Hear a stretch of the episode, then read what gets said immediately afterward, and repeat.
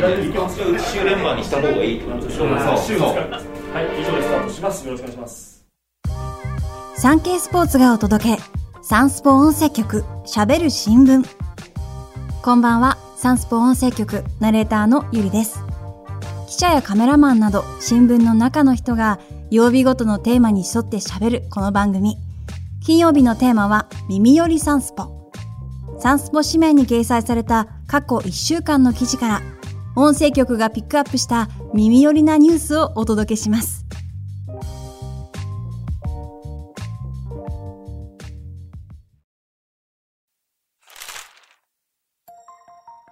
キンケキッズの堂本光一、10月にミュージカル、チャーリーとチョコレート工場に主演。キンケキッズの堂本光一さんが22日、主演ミュージカル、チャーリーとチョコレート工場の制作発表を行いました。堂本さんはこれまでも舞台、ショックシリーズで主演を務め、宙を舞うフライングが代名詞にもなりました。制作発表では、違う意味で飛ぶシーンがあると予告。初共演の女優、水木有沙さんら豪華共演者もお披露目されました。チャーリーとチョコレート工場はイギリスの児童小説が原作。ブロードウェイなど世界各国で上演され、映画にもなった大ヒット作です。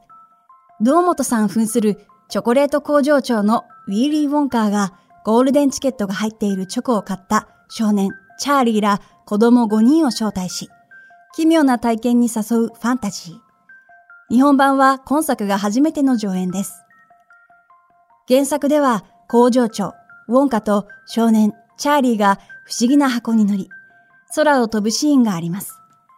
堂本さんはどうやるかは演出のウォーリー木下さんの頭の中だけにある、とにやり。東京パラリンピックの開会式も手掛けた名演出家の木下さんは、光一さん宇宙へ飛び立つと書いてくださいと予告していました。漫画キャプテン翼作者の高橋洋一さん、日本サッカー殿堂入り。日本サッカー協会は22日、2023年度第19回日本サッカー殿堂の特別選考を発表し、大人気サッカー漫画、キャプテン翼の作者である高橋洋一さんらが選ばれました。高橋さんは1981年から週刊少年ジャンプでキャプテン翼の連載を開始。主人公の大空翼がサッカーを通じて成長する姿を描き、多くの子供たちの心をつかみました。作品の影響でサッカーを始める子供も多く、日本サッカー界に多大な影響を与えました。さらに、テレビアニメが世界各国で放映され、元スペイン代表のミッドフィルダー、アンドレス・イニエスタなど、世界的なサッカープレーヤーにも影響を与えたとされます。また、現在は出身地の東京都葛飾区を本拠地とする南葛スポーツクラブのオーナーを務め、J リーグ昇格を目指しています。フジテレビ夏のイベント、お台場冒険王の団長にお笑いコンビの千鳥が就任。お笑いコンビ千鳥がフジテレビの大型イベント、お台場冒険王2023サマースプラッシュの団長に就任し、東京、お台場のフジテレビ前で行われた制作発表に出席しました。盛り上げ役を託されたことに、千鳥の大悟さんは、今のところ情報はゼロとまさかの告白。ノブさんは新人の原田葵アナウンサーを武田さんと呼び間違えるなど、自由な旗振りで本番の賑わいを予感させました。フジテレビの夏の大型イベントは4年ぶり。お台場冒険王としては実に15年ぶりの復活。フジテレビ本社社屋と台場、青海周辺で開催され、野外ライブや人気番組とコラボした体験型アトラクションが楽しめます。千鳥は7月22日に生放送される FNS27 時間テレビの総合司会に続き、フジテレビの大役に就任。同局の港光一社長から、今年の夏はフジテレビ命でよろしくお願いしますと期待されると、大悟さんは、今年の夏はが悲しい。どの夏もフジテレビとやっていきたいと豪語して会場を沸かせていました。大ヒット映画、飛んで埼玉の続編は、東西ディスり対決に発展。歌手のガクトさんと女優の二階堂ふみさんがダブル主演を務める映画飛んで埼玉の続編が関西を巻き込んだ東西ディスり対決になることが分かりました。タイトルは飛んで埼玉琵琶湖より愛を込めて。主人公の二人が関西と埼玉に謝罪するビジュアルも解禁となり、ガクトさんは、よくここまでくだらなく突き詰めたなと思いながら撮影をしました、と充実感をにじませていました。埼玉県を徹底的にディスって、興行収入37億円を記録し、空前の埼玉ブームを起こした前作から4年。公開は今年11月23日と決まりました。前作でガクトさんが演じたのは、隠れ埼玉県人の浅見玲。二階堂さんが演じたのは埼玉県を見下している壇の浦桃美。二人が埼玉県人の自由を求めて戦う姿が描かれました。今作では舞台が関西まで飛ぶことが判明。東西のディスり対決へと発展します。解禁されたビジュアルには、関西の皆様、飛び火してすんまへんと関西弁の言葉が記されました。プロボクシングで替え玉問題。マッチメイクはボビー・オロゴン。5月14日に北海道で行われたプロボクシングに出場したナイジェリア選手2人が替え玉だったことが分かりました。選手2人は日本ボクシングコミッションに申請して承認されていた選手とは別人だったことをコミッションの安河内剛本部事務局長が明らかにしました。試合では二人の選手は共に無気力試合で一回 KO 負け。素人同然の戦いぶりに関係者から疑問の声が上がり、過去の試合映像を確認すると、明らかに別人だったために発覚しました。この試合で勝った対戦相手のうち一人は、タレントのボビー・オロゴンさんの長男、JJ オロゴン選手でした。ナイジェリア選手二人はマネージャーでもあるボビー・オロゴンさんがマッチメイクを任されており、日本ボクシングコミッションは事実確認が終わり次第、ボビーさんらにライセンス停止などの厳しい処分を課す方針です。大相撲、宝昇龍関が、叔父の元朝青龍とモンゴルで特訓。大相撲の重量以上の関取で構成する力士会が名古屋市内で開かれ、横綱照ノ富士関と三関脇の宝昇龍関、大栄翔関、若元春関も出席しました。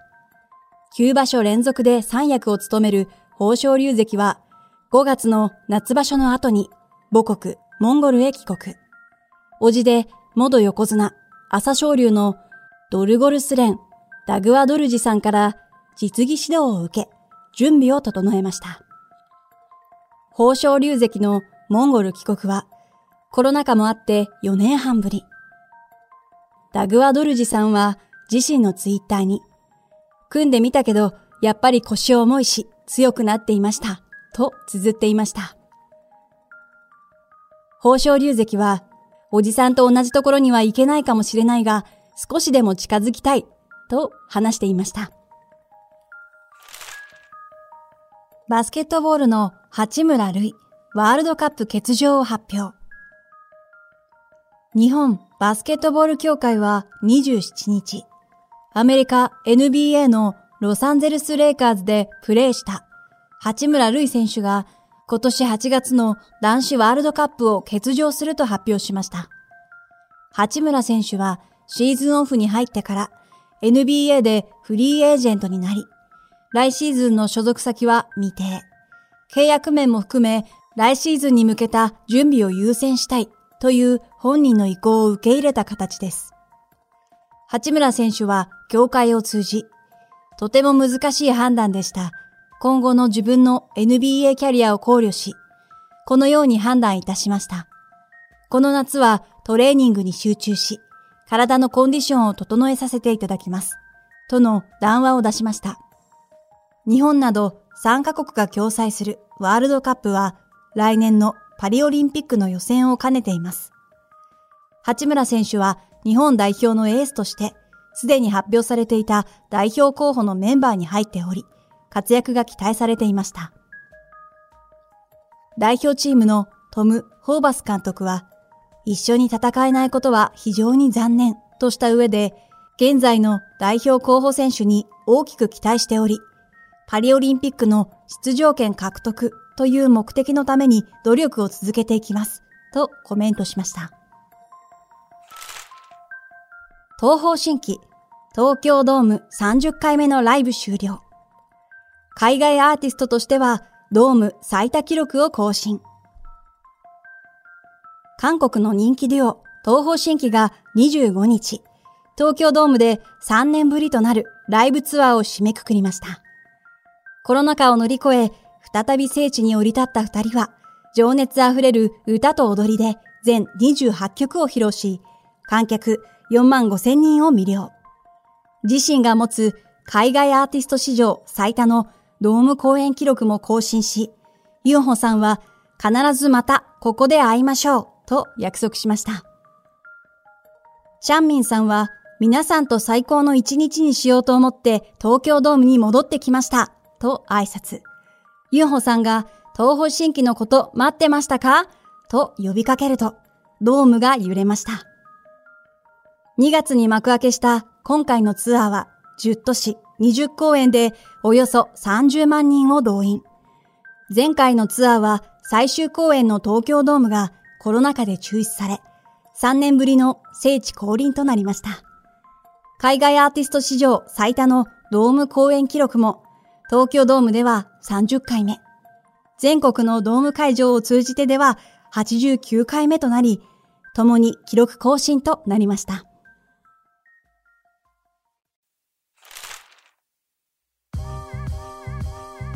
サンスポ音声局喋る新聞。今回お届けしたニュースの元記事は、サンスポウェブでお読みいただけます。概要欄のリンクからどうぞ。さて、金曜日の耳寄りサンスポ。今回は私、ゆりが担当しました。それではまた次回金曜日にお会いしましょう。皆様、良い週末をお過ごしください。